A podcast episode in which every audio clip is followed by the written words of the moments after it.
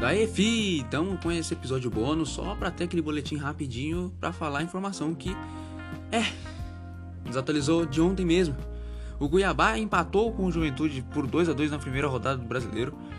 E em seguida, do final do jogo, recebemos a notícia de que Alberto Valentim foi demitido. E até aí, pô, mano, o que, que aconteceu, cara? Os caras só podem fazer duas trocas agora de técnico e tudo mais. O que, que aconteceu? O que aconteceu foi, tivemos outra notícia logo depois, é, já migrando já para hoje, né? Domingo 30 de maio, que é o segundo dia da primeira rodada no Campeonato Brasileiro. Aconteceu de que um dos diretores do Cuiabá chegou com alguns prints, algumas conversas do Alberto Valentim, ex-técnico agora do Cuiabá, com a sua mulher, pretendendo certos encontros, vocês sabem como. É.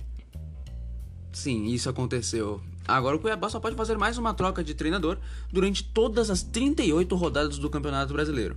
Cuiabá, que foi, foi campeão do Campeonato Mato Grossense, está uh, na sua primeira vez a, na primeira divisão do Campeonato Brasileiro.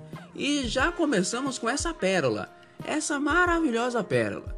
E é isso que a gente tem para falar por enquanto. Já estão acontecendo outros jogos uh, do Campeonato Brasileiro. Deixa eu ver, inclusive, aqui quais são estes jogos. Os outros jogos deste horário são Flamengo 0, Palmeiras 0 por enquanto, Ceará 2, Grêmio 1 acaba de fazer um gol com o Vander. E às 11 horas tivemos Atlético Mineiro perdendo por 2 a 1 para o Fortaleza. Fortaleza que esses dias aí tá numa competição internacional da hora aí também.